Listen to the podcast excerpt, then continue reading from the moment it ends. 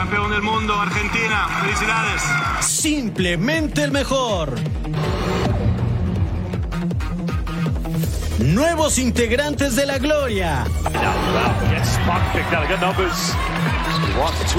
Hacen historia.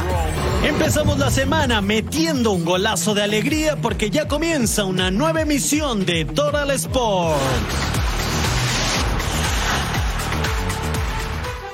¿Cómo están? Gracias por acompañarnos en esta edición de Troll Sports. Hoy en compañía de Edgar Jiménez. Mi nombre es Jorge Carlos Mercader. Reconocimiento a nivel mundial para distintos futbolistas, sobre todo Lionel Messi, quien se lleva el premio al mejor el premio a The Best. ¿Cómo estás, mi querido Edgar? ¿Cómo te va, hermano? Bien, Jorge, ¿cómo estás? Bien. La verdad es que nadie discute que fue el mejor del último año futbolístico Lionel Messi. También la selección argentina recibió varios galardones. Más adelante tocaremos estos puntos. De acuerdo, pero primero empezamos con el fútbol mexicano. Jornada 9, lo mejor a continuación. Por segunda vez en el torneo de Liga MX, ninguno de los llamados cuatro grandes perdió en la jornada. Uno de los momentos más llamativos de la fecha 9 fue la victoria de Chivas en el Volcán Universitario. Vencer a Tigres los colocó como el mejor visitante del torneo con cuatro victorias, dos empates y ninguna derrota a domicilio. El rebaño sorprende al estar en cuarto lugar general con Bielko Paunovic al mando. Yo estoy muy agradecido y se lo digo a, los chicos siempre, pero no voy a parar de exigir porque yo veo que este equipo tiene mucho, puede dar mucho más y tiene mucho más por recorrer para ser un equipo eh, campeón, un equipo contundente y un equipo con, con, autoridad. Vuelve a demostrar, porque este equipo lo ha demostrado, que es capaz a ganar a los campeones o a parar a los campeones. En la Perla Tapatía, el único de los cuatro equipos que decepcionó al no obtener una victoria fue el América que empató dos goles contra Atlas. El héroe del partido fue el rojinegro Brian Lozano, que con un doblete consiguió igualar el duelo contra los Azul Crema y para el Tan Ortiz sumar un punto de visita no es suficiente. Me quedo con, la rebeldía que, demostró el equipo en todo momento. Eh, tirando para adelante, buscando el primer gol para poder después empatar el partido y creo que nada, tuvimos mérito suficiente para poder conseguirlo. La mínima conclusión que saco es que nosotros siempre fuimos a buscar los, los tres puntos. Eh, con dos golazos nos encontramos nosotros del rival. Eh, creo que merecimos nosotros llevarnos los tres puntos a, a Coapa. Pero bueno, de fútbol. A pesar de conseguir el trufo a domicilio, las dudas para los Pumas de Rafael Puente del Río siguen vivas. Vencieron a los cañoneros en Mazatlán por 2-1, pero la forma de juego sigue sin convencer al aficionado felino. Las críticas no dañan al timonel universitario. Bueno, este deporte siempre fue, ha sido, es y será de conjunto, ¿no? Entonces, eso somos, un equipo, somos una familia, trabajamos como tal. Obviamente en las buenas, en las malas, en las regulares siempre estamos unidos, siempre eh, nos decimos las cosas partiendo obviamente del respeto y de la constante inquietud y necesidad de mejorar. Mientras que en Cruz Azul todos siguen emocionados por la llegada de Ricardo Ferretti. Son tres victorias al hilo por parte de la máquina y ahora con el Tuca en el banquillo, todo parece ser miel sobre hojuelas. Eh, tuvimos un comienzo complicado y creo que lo hicimos también por orgullo, ¿no? Porque creo que esta institución, nuestra gente, no, no merecía que estuviéramos en el fondo de la tabla, ¿no? Y creo que lo hicimos por orgullo, por amor propio y por respeto a la institución, ¿no? Más que nada. Eh, todos con, con ese compromiso nos comprometimos a salir de este bache que ya hemos estado anteriormente también, pero creo que todos juntos como familia podríamos salir de esto. Mientras que el equipo sorpresa y del que poco se habla es el Toluca de Ignacio Ambriz, segundo lugar general, con 18 puntos y 4 victorias en fila. Y decía el Tan Ortiz que con dos golazos los empataron. Vamos a ver si aparecen en nuestro ya tradicional. Uno, dos, tres, cuatro, ¡pumba! ¡Juega! ¿Y te arrancas, Merca? Hermano, con mucho gusto. Acá está el huevo Lozano, Don Brian, con este impacto. Oscar, yo creo que en esta anotación sí. pudo hacer más. No le vamos a quitar mérito al futbolista del Atlas, pero hay que ser sinceros, yo no sé. Viene el 4, otro equipo tapatío son las Chivas. Cisneros que necesitaba goles y así en la jugada individual de pierna zurda al rincón. Primer gol en la campaña y tres puntos para las Chivas que de visitante no creen en nadie. Golazo por parte de Cisneros que levantaba las manos al cielo. Ya en el podio nos vamos a la número 3. Aquí está Lisandro López. Volea, impacto, golazo. Le pegaron al campeón. Los tufos que se desinflan, pero no se preocupen. Parte de la campeonitis, normal. Fútbol mexicano suele pasar. Acá la definición de primera, pierna derecha, pegada al palo. Nice. ¿Me gustó?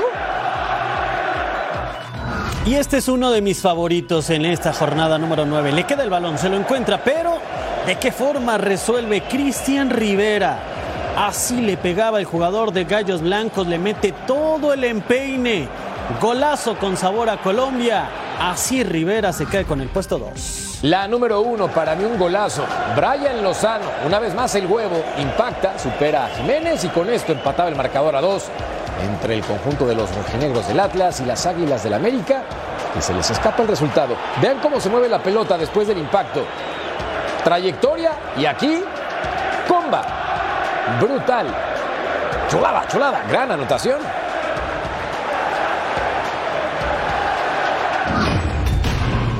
En los últimos 10 años, la Liga MX solamente ha tenido un campeón de goleo mexicano. Fue Alan Pulido con 12 tantos en el Apertura 2019 y compartió el título con Mauro Quiroga. Pero desde la temporada pasada, Henry Martín avisó con anotaciones que su nivel se alcanza para ser el mejor goleador de México y con 19 partidos del clausura, su nivel promete. Henry Martín está imparable. El americanista sigue marcando en la Liga MX y se perfila para ser el mega goleador de esta campaña.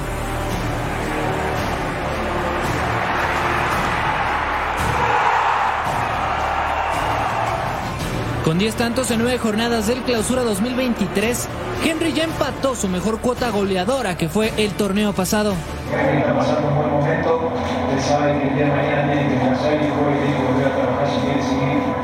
Siguiendo con la estadística, Henry Martín marca al menos un gol por partido. A las Águilas le faltan 8 juegos en la temporada regular y el camiseta 21 aspira a conseguir 18 tantos o más. Con esa cantidad de goles, puede lograr dos cosas importantes. Ser campeón de goleo. El último fue Alan Pulido en 2019 con Chivas y anotó 12 en 17 jornadas. Y también puede alcanzar la envidiable marca de 18 tantos o más que ningún mexicano ha logrado en torneos cortos. Jared Borghetti fue el más cercano en el invierno del 2000 con Santos, hizo 17. Y desde entonces ningún otro mexicano figuró. Henry Martín está cerca de hacer historia y con su gran encomienda para alcanzar estas altas cifras de efectividad.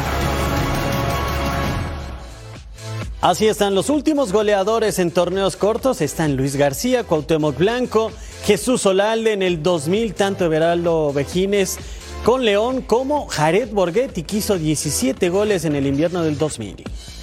Veamos entonces a más anotadores. Don Jared Borghetti, 3 en verano 2001. Luego vino Omar Bravo, Javier Hernández, que también compartió el liderato de goleo y se fue al Man United. Ángel Reina y Alan Pulido en el Apertura 2019.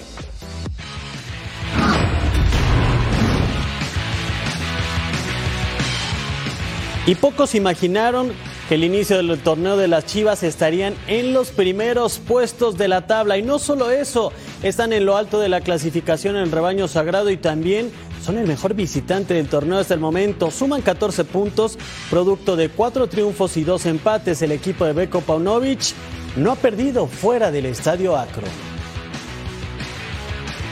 Así están los números del rebaño sagrado, que en total tiene seis partidos en condición de visitante, tiene 12 puntos afuera de casa, dos empates, no ha perdido, ocho goles a favor y en cuatro ocasiones han recibido gol.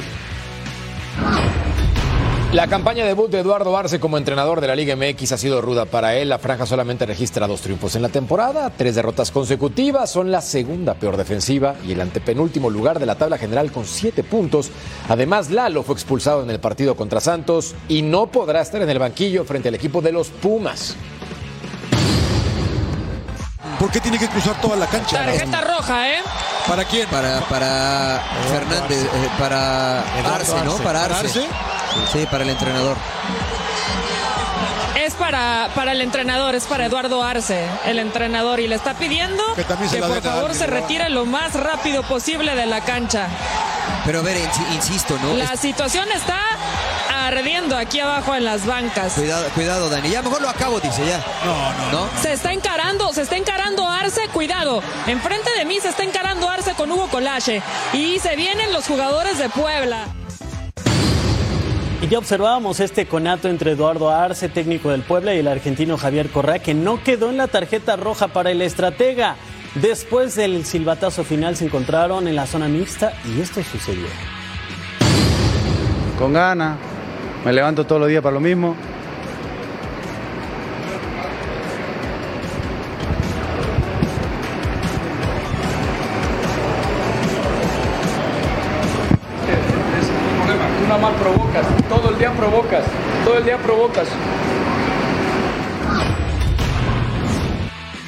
Buenas noticias en el entrenamiento de Tigres. André Pierre Gignac y Nicolás Diente López se recuperaron de sus respectivas lesiones y trabajan al parejo del equipo bajo las órdenes de Marco Antonio Chima Ruiz. Santiago Ormeño también regresó a las prácticas con los Bravos de Juárez. El delantero busca salir de la fuerte lesión que sufrió el pasado 3 de febrero en el duelo ante Mazatlán y todo indica que su regreso será antes de lo esperado. Santos ya deja atrás la victoria que consiguió en casa este fin de semana ante Puebla. Los laguneros ya piensan en su visita ante el rebaño de Belko Paunovic. Luis Chávez, uno de los referentes en la actualidad del plantel de Pachuca, espera trasladar ese mismo rol a la selección mexicana con Diego Coca como nuevo timonel. A pesar de su reciente despido al frente de Cruz Azul, Raúl Potro Gutiérrez afirma que la máquina le perdió el miedo a jugar ante América con su llegada al banquillo celeste. Después de los hechos de violencia del pasado 5 de marzo del 2022 en el estadio La Corregidora de Querétaro, la comisión disciplinaria informó que levantará el castigo para el inmueble en los próximos días, una vez que se cumpla el año de sanción. El partido en el que podrá volver la afición queretana será el próximo domingo ante Toluca. Pocas, pero muy pocas jornadas donde ninguno de los cuatro grandes pierde. Se dio en esta número 9 y vamos a ver si se vuelve a repetir en el torneo. El punto importante, el único que no ganó fue América. Sí. Con el empate a dos frente Le a Atlas. empataron. Guadalajara cumplió, Cruz Azul cumplió, hasta tu Pumas De cumplió. visitante, ¿eh? Después de 16 partidos. Pausa y volvemos a Sports. Y vamos a una pausa, pero regresamos con la noche en París. Entregaron el premio The Best. Volvemos con los detalles.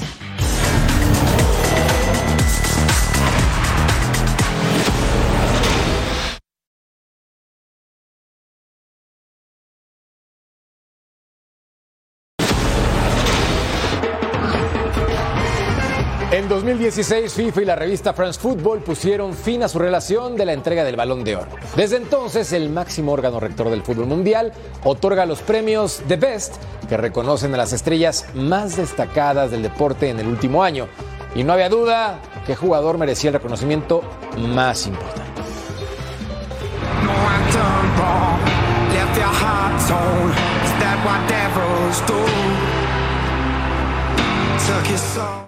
En esta gala solo está lo mejor del fútbol a nivel mundial.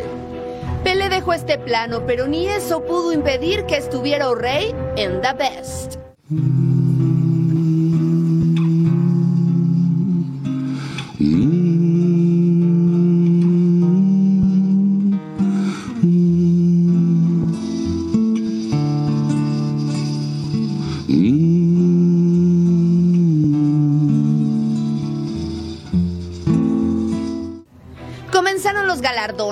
Amputado Marcino Lesky recibió el premio al mejor gol. Después hubo desfile de argentinos. Dibu Martínez, mejor portero. Lionel Scaloni, mejor coach. Hasta el premio a la mejor afición fue para los del albiceleste. En la rama femenil, Sarina Wakeman sigue marcando la pauta, ganando el premio mejor coach por tercera ocasión.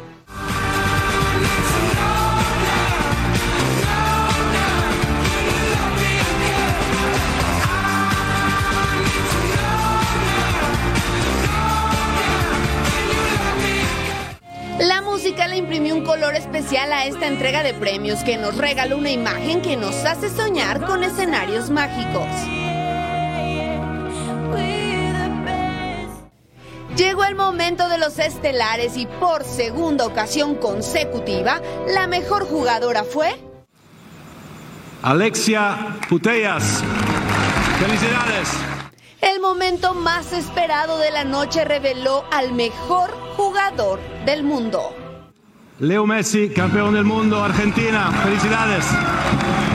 Bueno, antes que nada, decir que es un, es un placer volver a estar acá, volver a estar eh, entre los tres, estar con Benzema, aunque no está, estar con, con Kylian, que los dos tuvieron un, un año grandísimo, así que, que, es un honor para mí volver a estar en, eh, en esta gala y, y poder ser el ganador.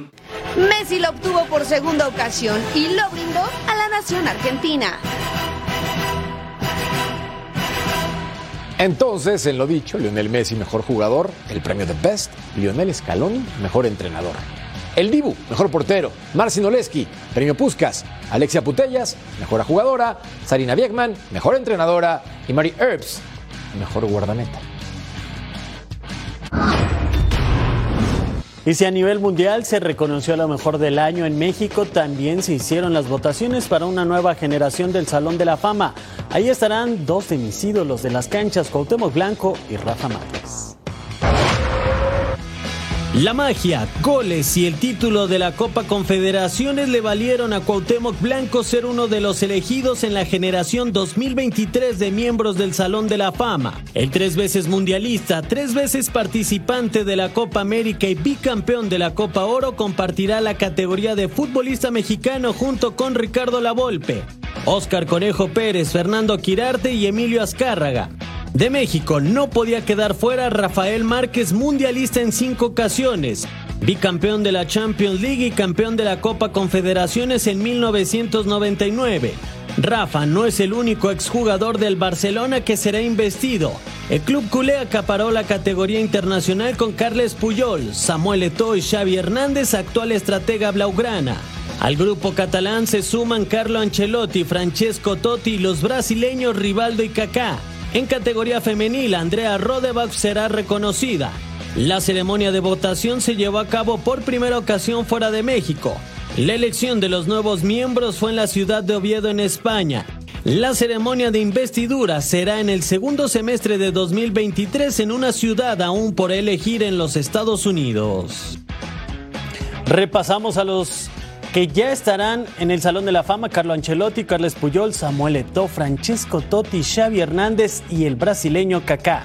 Además de Rivaldo, Rafa Márquez, Cuauhtémoc Blanco, Fernando Quirarte, Ricardo Laolpe y Oscar Conejo Pérez. V. Siller, Pretiña, José Alves Sague como decano, Isidoro El Chololo Díaz, Emilio Azcárraga Milmo y Andrea Rodebach también estará en el Salón de la Fama. Sí, la verdad estoy muy contento. Eh, de verdad que creo que es una gran noticia para mí el hecho de haber sido considerado para entrar al Salón de la Fama. Y eso pues eh, lo disfruté con mis hijos que estaban ahí presentes cuando me, me informaron. De verdad que es una gran distinción estar con tantas personalidades que ya han sido nominados en otras ocasiones. Y hoy, afortunadamente, después de algunos de algunas veces que se me había nominado pero nunca había quedado. Hoy al fin se me hace eh, realidad este sueño y le, le doy muchas eh, gracias a Dios por esta oportunidad de estar ahí y un agradecimiento a mis padres que están en el cielo y que por lo cual se los dedico a ellos junto a toda mi familia, a mi esposa que siempre me apoyaron en todo momento durante toda mi carrera. Muchas gracias. Felicidades, Fer. Cada temporada la MLS se hace más fuerte y en la semana 1 ya presumió su músculo. El sábado fue la primera vez en la historia de la liga que dos partidos registraron una asistencia de al menos 65 mil espectadores el mismo día. Además, se celebraron 31 goles en solamente 11 juegos y una nueva franquicia recibe su oportunidad de brillar.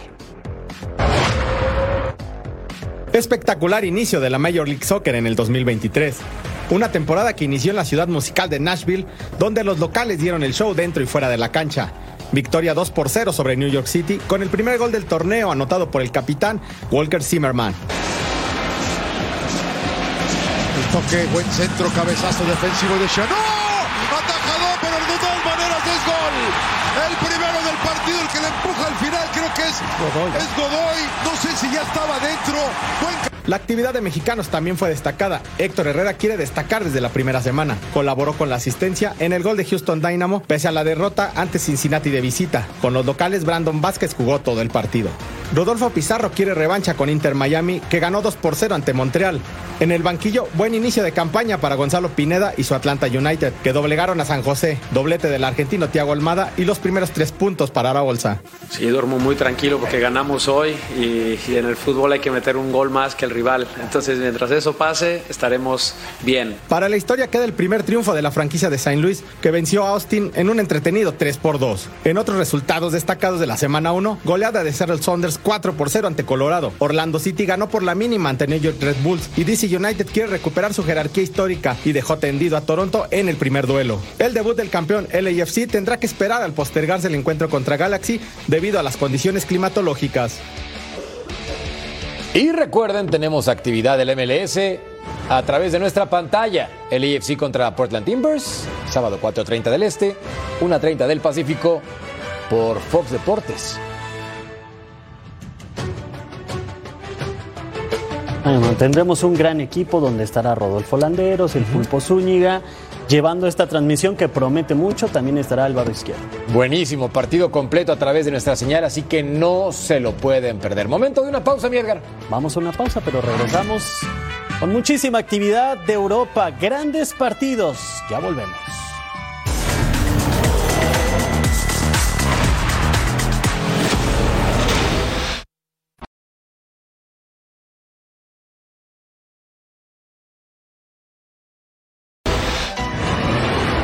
Vámonos a Italia, nosotros pagamos para ver la Serie jornada 24, el Verona contra la Fiorentina, estadio Marcantonio Bentegodi, al 9. Nicolás González, el impacto, el extremo izquierdo por arriba de la portería, otra oportunidad al 11.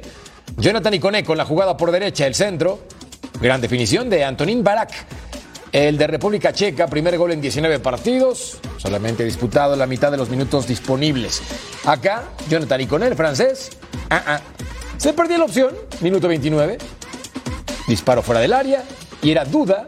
Y ahí estaba Pietro, el guardameta, cumpliendo con su trabajo. Artur Cabral, el brasileño, marcaba entonces el 2 a 0, su cuarto gol de la temporada. Buena definición, aunque remató completamente solo el segundo tiempo. Gracias. Y po, po, po. Juan la voló. Otra oportunidad. Al 86, Adolfo Gaich.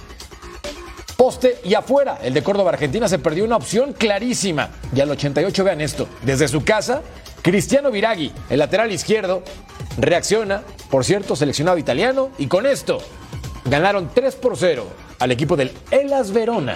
Fácil, papá. Continuamos en la Serie A. Lazio frente a Sampdoria, Estadio Olímpico de Roma. La Lazio que sueña con la Champions disparaba Pedro dramáticamente el ex de Chelsea y el balón que apenas salía a tiro de esquina. Chiro Inmóvil que remataba se iba por un costado el número 17 que tuvo muchísima participación Cuisens dentro del área el tiro y no llevaba destino ni las coordenadas exactas para encajarse en la portería al 39. Balón dentro del área, un nuevo disparo y Audero que se le iba el balón de Pedro, pero afortunadamente para su causa no caía el gol. Ya acciones de la parte complementaria, nuevo disparo. Ahora Gaviadini lo intentaba y Provedel que decía que no, cerraba el arco. Inmóvil hacia las nubes, se iba el balón muy pero muy lejos. Seguíamos par de roscas en este encuentro en Roma. Al 77 el disparo Marusic cerca, muy muy cerca de que cayera el primero. Y este iba a ser el que rescataba a la Lazio, golazo. Lo mejor de este fin de semana, el 1 por 0 triunfo de la Lazio. La Sampdoria se hunde en el descenso. Veamos entonces la parte baja de la tabla, Leche Salernitana, donde juega Guillermo Ochoa, o por lo menos lo intenta, Spezia, Elas Verona, Sampdoria y el Cremonese, en el último lugar con un partido menos. Nos vamos a España, Villarreal ante Getafe, el conjunto de Getafe que ha ganado en una ocasión en los últimos 10 años cuando ha enfrentado a Villarreal ahí en la cerámica, en este estadio, Gianni Coname con el centro al área desde el costado de la derecha, el remate y el cabezazo sensacional. A primer poste, Makisovic marcaba el primero, Pepe Reina se estiraba, pero jamás iba a llegar al encuentro con esa bola. Ramón Terras con el pase filtrado para José Morales. que lo intentaba. Gran atajada de David Soria. Intentaba el submarino amarillo en dos ocasiones, pero no sucedía nada. Se quedaban con el balón ante la incredulidad de algunos jugadores del conjunto amarillo. Balón hacia el centro, doble remate y así llegaba el uno por uno, un buen gol. Bien pendiente Chucuse, el africano que ponía igualada en el tanteador. Otra vez el nigeriano que se escapaba, nadie lo detenía. Balón retrasado. Y este es un gran gol por parte de Morales, gran jugada colectiva. Villarreal por fin ganó. Triunfo que le da oxígeno al conjunto amarillo. Así estaba la racha negativa, esto venía arrastrando el Villarreal, había caído ante Rayo Vallecano en la 19, cayó ante Leche, perdió con Barcelona en la 21 y Mallorca los goleó 4 por 2 y bueno, ya en la 20 23 por fin ganaron ante Getafe.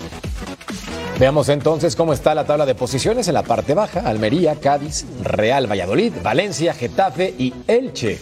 Peligra su puesto en la liga.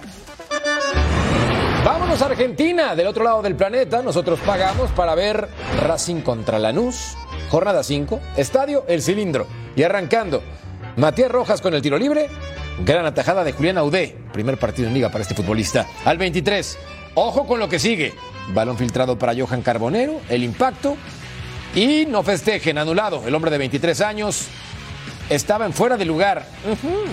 Al 25, disparo lejano. Vean esto. ¡Wow! Lo de Matías es increíble. ¡Qué golazo! Creo que hay un ligero desvío, pero acaba en la red. Importantísimo. Más adelante, José Canales para Raúl Oaiza.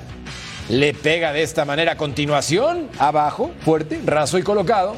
Uno por uno. Ya, ya partido. Gran definición, aunque también la fortuna lo acompaña al momento que le queda la pelota. Él cumple con su chamba. Al 50, Raúl Oaiza, el colombiano de 28 años, se perdía la oportunidad. Y luego al 57, vean esto. Gonzalo Piovi, zurdazo y adentro. Se queda practicando al finalizar los entrenamientos y aquí se notó. Tercera victoria consecutiva para la academia. Vaya anotación digna de Troll Sports. Seguimos al ritmo del tango. Barraca Central frente a Gimnasia y Esgrima de la Plata. El Guapo frente al Lobo. La Casa de Barracas, el Estadio Claudio Fabián Tapia y después el disparo de Ricardo Centurión, el ex San Lorenzo Boca. También estuvo en San Luis, quedó muy cerca de convertir un golazo al 18. Serie de cabezazos dentro del área. El rebote le cae a Carlos Arce. Disparo y gol. Primero en el torneo que hace Arce. El balón quedaba dentro del área de meta, no podía despejar la defensa de gimnasia y caía el primero. Balón para Maximiliano Push, atajada de Tomás Durso y después Push se volvió a encontrar con el balón, pero hay mano. El árbitro Nicolás Lamolina, que tuvo mucho trabajo, decía que este gol no contaba. Después el balón que bajan. Leonardo Morales toca para Maximiliano Comba, se pierde una buena el lobo. No pudo aullar en esta jugada y sí lo hacía al minuto 84. Cristian Tarragona marcaba, se anula también por mano. Barracas termina ganando el encuentro 1 por 0, segunda victoria en la campaña de Barracas. Y así están las posiciones en la Liga de Fútbol Profesional en la Argentina. Defensa y Justicia 12 puntos, seguido del Granate. Talleres de Córdoba, Córdoba también tiene dos, igualado con San Lorenzo de Almagro. Huracán 11 y Boca Juniors está en el sexto lugar con 10 puntos. Que ruede el balón por el mundo. La selección argentina confirmó la extensión de contrato del técnico campeón del mundo Lionel Scaloni. El estratega se mantendrá al frente del albiceleste hasta después del 2026. En más movimientos en los banquillos, el alemán Jürgen Klinsmann es el elegido para tomar las riendas de la selección de Corea del Sur rumbo a la próxima Copa del Mundo. Malas noticias en Barcelona. Robert Lewandowski está lesionado y se pierde el clásico de media semana ante Real Madrid en la Copa del Rey. Por su parte, el lateral Julián Araujo completó el entrenamiento con el primer equipo blaugrana y tiene chances de aparecer en la próxima convocatoria de Xavi. Juventus enfrenta a Torino en el derby y Massimiliano Allegri es consciente de que se están jugando sus últimas cartas para calificar a Europa en la próxima temporada. La partita domani è molto complicata perché il Torino è una squadra molto preparata, ha delle buone qualità e soprattutto è una squadra molto aggressiva.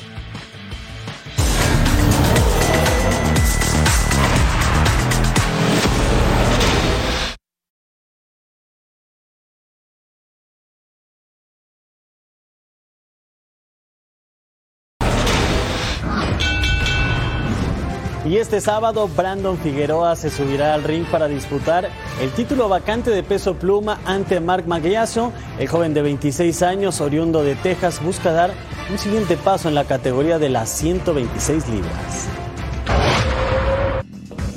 Brandon Lee Figueroa es considerado una de las promesas para el peso pluma. El México americano tiene sangre de boxeador y desde muy pequeño encontró en este deporte su mejor arma para cosechar logros. El primero de ellos llegó en 2019 con su primer título mundial.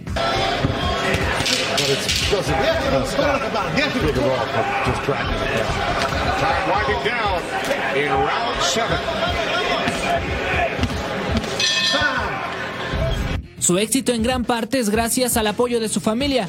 Brandon aprendió del boxeo mexicano gracias a su padre, quien en un principio no quería que dedicara su vida en un cuadrilátero. Hasta mi papá no, no creyó mucho en mí porque yo era muy frágil, yo era bien exquisito, y, pero yo de poco a poco le enseñé a mi, mi, papá que yo quería estar en ese deporte, que yo lo amaba mucho y los trancazos, los trancazos uh, hablaron por, por ellos mismos. Brandon ya fue dos veces campeón mundial en las 122 libras. Lo llaman el chico rompecorazones. Y este apodo surgió mientras lo encaminaban a que se dedicara a ser modelo o actor. No me romper corazones es cuando yo peleé en Río Bravo, en Tamaulipas, donde mis padres crecieron. Uh, ahí íbamos a pelear amateur. Y yo tenía como unos 7 años y antes mi pelo estaba más negro, mis ojos más azules, yo estaba más blanco. Y caminamos en, en, en el estado donde íbamos a pelear yo y mi hermano grande. Y había una, una, una, sección de niñas y cada vez que entraba, ay, el, rompe, el rompecorazones ya vino y me aplaudían y mi, desde ahí mi nombre se quedó. Brandon Figueroa continuó con sus sueños. De niño idolatraba a Oscar de la Hoya y ahora como profesional sigue sus pasos. Este 4 de marzo busca otro título mundial, pero ahora en la división pluma, donde puede quebrar el dominio mexicano. Estos son los números de Figueroa que tiene un total de 23 combates profesionales, 18 por la vía corta, ha caído en una ocasión, ha empatado un encuentro y en total ha sido dos veces campeón del peso super gallo. Por otra parte, el californiano Alexis Rocha logró una mandatoria ante Terence Crawford. En esta ocasión, la Organización Mundial de Boxeo fue la que decretó que esta pelea de Bud Crawford tendrá que poner en juego el cinturón de este organismo del peso welter, así como el invicto. El de Nebraska suma 39 victorias al hilo, 30 de ellas por la vía rápida. En tanto, Rocha tiene un récord de 22 victorias y una derrota, por lo que se espera un gran combate. Los promotores tienen 20 días para pactar esta pelea o el cinturón quedará vacante. Y la selección de Nicaragua hará su debut en el Clásico Mundial de Béisbol. Esto será el próximo 11 de marzo frente a Puerto Rico con Jonathan Loaizaga de los Yankees como una de sus grandes figuras para este torneo. No es una de las favoritas, pero la selección de Nicaragua sueña con hacer un gran papel en el World Baseball Classic. La novena centroamericana se prepara para la gran cita con Sandor Guido Mayorga como nuevo manager desde principios de año. Jeris González, Dilmer Mejía y Álvaro Rubí son algunas de las figuras nicaragüenses que primero disputarán el campeonato centroamericano, por lo que llegarán al World Baseball Classic con buen ritmo. La selección de Nicaragua se encuentra en el Pool D, donde los grandes favoritos son Puerto Rico y República Dominicana, pero buscará dar la sorpresa.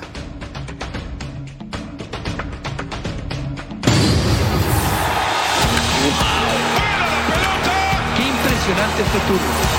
Lucharon, pelearon y son los champions. Al volver les platicamos de la Liga MX femenil, así que no se pierdan todos los detalles a continuación en Troll Sports. No tardamos, pronto estamos de vuelta porque Rayados del Monterrey enfrentó al Necaxa. ¿Qué te digo, mano?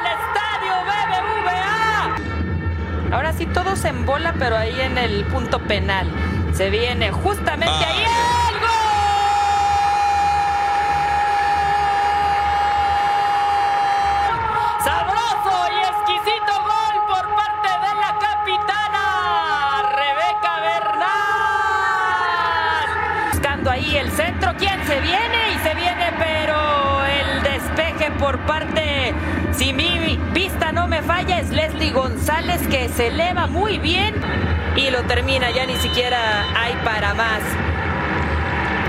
Ha ganado el equipo de Rayadas, siguen invictas, líderes absolutas de este torneo son las de Eva Espejo. Vamos a Mazatlán porque todavía huele a carnaval en el Kraken. Las cañoneras frente a Chivas que no quieren perder la lucha ante Rayadas. El primer gol de Jocelyn Montoya. Así con una gran definición las Chivas que se ponían al frente al marcador, bombeado pegado al poste, imposible. Diez minutos después llegaría Montoya que filtraba para Jaramillo de pierna izquierda, bombea el balón. 2 a 0 estaba ganando el rebaño sagrado. Buena definición de pierna zurda. Luego llegaría el tiro de esquina. Atención con lo que va a suceder. Lamentable noticia para las de Mazatlán porque era autogol de Karen Hernández. Iba cerrado. La guardameta no se puede quedar con el balón. Y Karen que termina metiendo en propia puerta. Al 63 las chivas que no bajaban la guardia seguían pisando el acelerador. Buen centro desde la derecha. El remate de cabeza. Adriana Iturbide que marcaba el segundo con este cabezazo colocando bien a segundo poste, pegaba en el pasto y adentro. Al 81, 9 del final, Cristian Jaramillo que alcanza a rematar después de este centro así de pierna zurda. Segundo gol en el partido, tercero en la campaña. Las Chivas estaban ganando al ritmo de 5 goles a cero. Ya le habían puesto la manita a Mazatlán. Y dentro del área, Kenia García que alcanzaba a matar el pie. Primera ocasión que Chivas mete 6 goles en condición de visitante. 21 goles del equipo de Alfaro. Más de esta jornada 7, Pachuca contra Tigres en el Estadio Hidalgo, al minuto 7 de actividad. Jennifer Hermoso hace la pared, saca el disparo y la figura europea marcaba de esta forma, gran definición, pegada al palo. Sí, por eso la trajeron. Super, hiper, ultra, mega talentosa. Al 32, Charlene Corral, la mexicana. Levanta la cara, tiene tiempo, tiene categoría y tiene el gol para festejarlo con la tribuna. 2 a 0. Hay que decir que la saga del equipo universitario perdida. En fin, al 38 oportunidad con Jacqueline Valle. Clank. El poste ya afuera. Nope. La intentó muy bien. Le faltó un poco de fortuna en el segundo tiempo. Natalia Gaitán, el remate. Y luego Hanna Gutiérrez le va a quedar la pelota a continuación para soltar el bombazo y la pelota por un costado, muy cerquita, al 69. Tiro libre. Mia Fischel, el desvío y no lo consigue. Al 95. Atención. Nancy Antonio le va a quedar la pelota y con esto marcaba el 2 por 1, pero les faltó tiempo. Perdieron las Tigres. Bueno, y acá más resultados. América goleó al San Luis, Querétaro empató con León, Tijuana empató con Juárez, Pumas goleó a Santos, por fin Toluca derrota a Puebla, Atlas 1 por 0 al Cruz Azul. ¿Y quién manda en la Liga MX femenil? Las Rayadas que tienen 21 unidades, Chivas muy cerca, Pachuca América que es la mejor ofensiva de la campaña, Juárez y las Amazonas están muy lejos de los sitios que merecen este equipo campeón de la Liga MX femenil. Ah, pues bueno, entonces en este torneo el conjunto de Rayadas como siempre levantando la mano y Guadalajara que sigue manteniendo esa inercia positiva con Eli Simón como directora deportiva o presidente de la institución. Sí, no descartemos a Tigres, ¿eh? puede reaccionar. Vamos a una pausa y regresamos. Y al regresar tendremos a los 12 guerreros que están haciendo historia.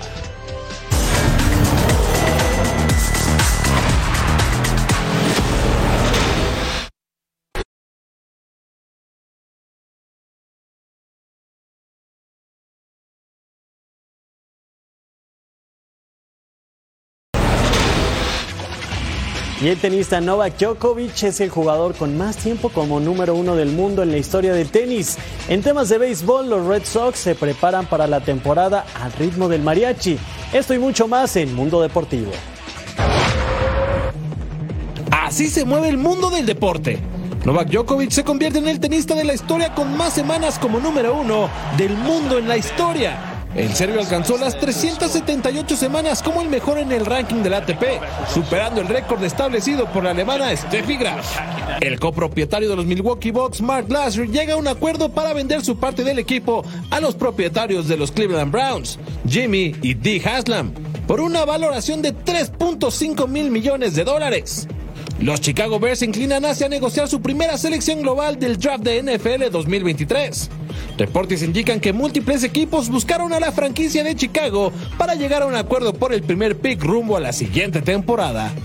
Manny Machado llega a una extensión millonaria con los padres en grandes ligas. El dominicano alcanzó un acuerdo para firmar un nuevo contrato de 350 millones de dólares y 11 años que mantendrá el pelotero en San Diego.